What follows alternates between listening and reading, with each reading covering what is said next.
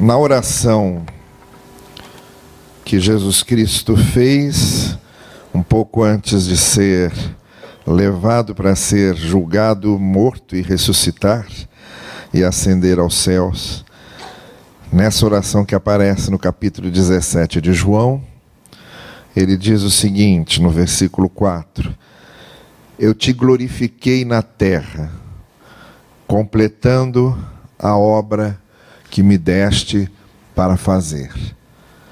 Eu te glorifiquei na terra, completando a obra que me deste para fazer. Depois de nós termos visto que só a Escritura, só a graça, só a fide, solos Cristos, a gente chega à quinta afirmação que conduziu os caminhos da reforma. Solos, soli, del, glória. Somente para a glória de Deus. Vocês sabem que quando Lutero tinha 12, 13 anos, ele foi morar com uma família em Leipzig, é, e ali ele ficou estudando durante uma parte da sua adolescência, morando na casa dessa família. Seus pais moravam em outro lugar e ele precisou então ficar na casa dessa família conhecida. Cem anos depois, cem anos depois, em frente a essa casa em que Lutero morou durante a sua adolescência, nasceu Johann Sebastian Bach exatamente na casa em frente. Johann Sebastian Bach é chamado pai da música. Vai trabalhar a sua vida toda na catedral em que ele era organista. Compõe tudo aquilo que se tornou fundamental na música sacra, na música religiosa e na música erudita. Nunca viajou nunca foi conhecer outro lugar, nunca saiu da Alemanha, nunca fez turismo, morou a vida inteira naquele lugar e frequentou a vida inteira aquela paróquia. Depois de morto, viajou muito. Depois do morto, viajou o mundo inteiro. Não só viajou por muitos lugares, ele viajou por todos os tempos. Ainda hoje, a gente conhece bem quem é Bach, que foi esse compositor luterano, que fez essas obras magníficas, das quais você conhece algumas com certeza. Jesus, a alegria dos homens, ora, as, as, as obras todas da, das comemorações na Semana Santa, da morte e ressurreição de Jesus, de acordo com Mateus, de acordo com João. Tem um oratório sobre o nascimento de Cristo escreveu mais de 200 cantatas. E fora isso, fez tudo o resto que a gente sabe, desde os concertos de Brandeburgo e tudo que ele compôs e que toca, toca, toca, toca, toca todos os tempos, em todos os lugares do mundo. No final da sua partitura, sempre que Bach terminava de compor, quando ele fechava uma partitura, ele escrevia embaixo: Sole Del Glória em várias partituras que foram descobertas depois ao longo do tempo, que eram suas partituras originais, lá estava com a letra de Bar e com a assinatura de Bar, Sole Del Glória, apenas para a glória de Deus. Desde que eu comecei a pregar, a minha grande questão para falar da palavra é sempre essa pergunta: o que é que isso vai servir? Para que, que isso serve de modo prático para a gente? Para que, que isso serve de modo concreto para a nossa vida? Então, cada texto que eu leio, que eu estudo, e cada vez que eu quero usar aquele texto para aplicar em alguma mensagem, a minha pergunta é sempre essa: como é que aquilo pode ser vivido? Como é que aquilo pode fazer parte da minha segunda-feira, da minha terça, da minha quarta? Como é que aquilo serve para mim quando eu vou na padaria comprar pão? Como é que aquilo serve para mim quando eu vou trabalhar? Como é que aquilo serve para mim quando eu estou no trânsito? Como é que aquilo serve para mim quando eu vou à feira? Como é que aquilo serve para mim quando eu vou ao Maracanã? Como é que aquilo serve para mim quando eu viajo? Como é que aquilo serve para mim? E quando eu leio que todas as coisas devem ser para a glória de Deus, eu pergunto: como é que isso pode ser algo concreto?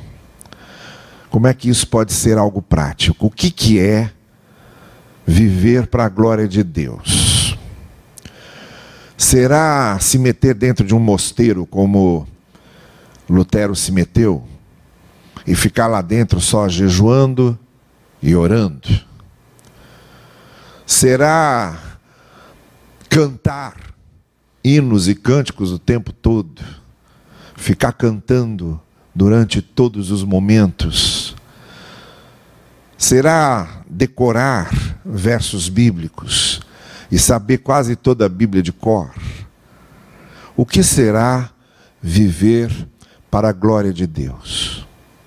E aí eu encontro esse texto de Jesus fazendo a sua oração e ele dizendo que ele glorificou a Deus fazendo.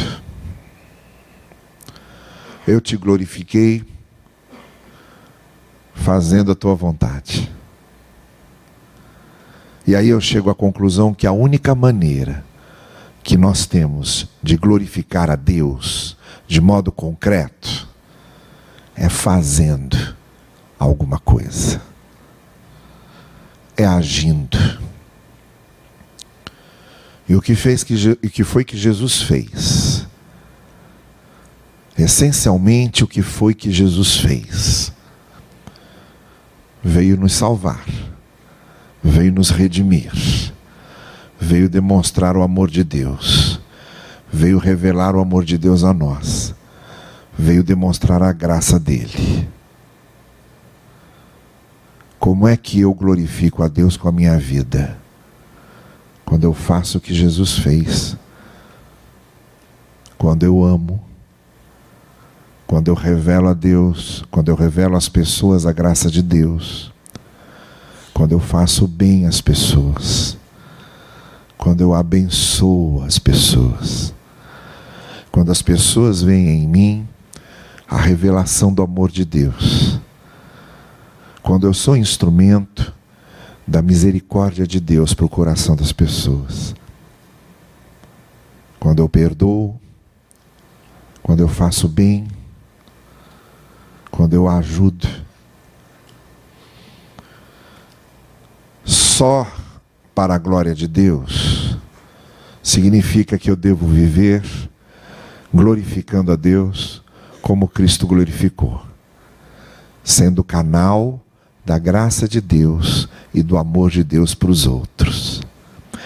Eu glorifico a Deus essencialmente quando eu sou usado por Deus para abençoar as pessoas.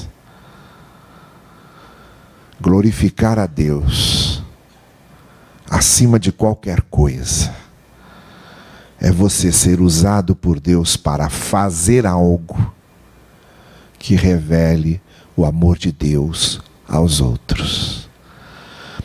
Quanto mais eu estou amando como Deus, mais eu estou glorificando a Deus. Quanto mais eu estou sendo agente da graça de Deus, mais eu estou glorificando a Deus. Quanto mais a minha vida abençoa as pessoas, mais eu estou glorificando a Deus. A glorificação a Deus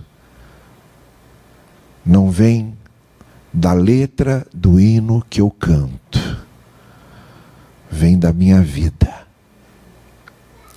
Eu sou o melhor hino que pode glorificar a Deus. Eu devo ser o melhor poema que glorifica a Deus. eu devo ser o melhor cântico, o melhor louvor, a melhor música, o melhor gesto de louvor que glorifica a Deus. Deus é glorificado quando a minha vida é um reflexo do seu amor e da sua graça. É nisso que Deus é glorificado essencialmente. Enquanto quando nós cantamos juntos, nós estamos louvando a Deus. Nós estamos glorificando a Deus. Estamos cultuando a Deus. Sem dúvida alguma. Só que tudo isso pode acontecer sem ser glória, glorificação ao Senhor, porque se isso aqui que estamos fazendo e cantando juntos não vem acompanhado da minha vida como instrumento de Deus para abençoar os outros, é só música, é só letra, é só som. E ouso dizer uma coisa: se as nossas músicas, se os nossos cultos não forem acompanhados do que na vida nós fazemos para glorificar a Deus, um culto se torna igual a qualquer programa de auditório. Somente quando os cultuantes usam a sua vida para mostrar o amor e a graça de Deus aos outros e fazem o que Cristo fez, é que o que fazemos aqui ganha sentido para se tornar glorificação ao Senhor. O que faz o nosso culto de glorificação a Deus ser um culto? é o fato de que quando nós sairmos por aquelas portas, nós continuaremos glorificando o nome de Deus com as nossas vidas. O que faz com que esses momentos que estamos passando aqui desde sete da noite até agora não tenha sido minutos jogados fora.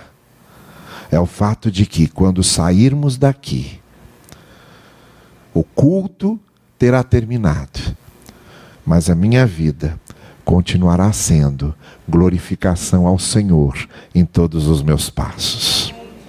É só isso que dá sentido ao nosso culto, porque se não for assim, isso terá sido só um auditório. O que aconteceu aqui terá sido apenas música cantada. E não vai passar disso. Eu e você é que somos os templos do Espírito. E eu e você é que somos canais para a glorificação de Deus. Somos nós os instrumentos nas mãos do Senhor. Então nós vamos cantar que queremos dar glória a Deus. Mas quando cantamos que queremos dar glória a Deus, que nos lembremos que glória a Deus não é dada por uma voz que canta tão somente. Glória a Deus é dada por uma voz que canta e que vive para a glória do Senhor. Que Ele assim nos abençoe. Amém.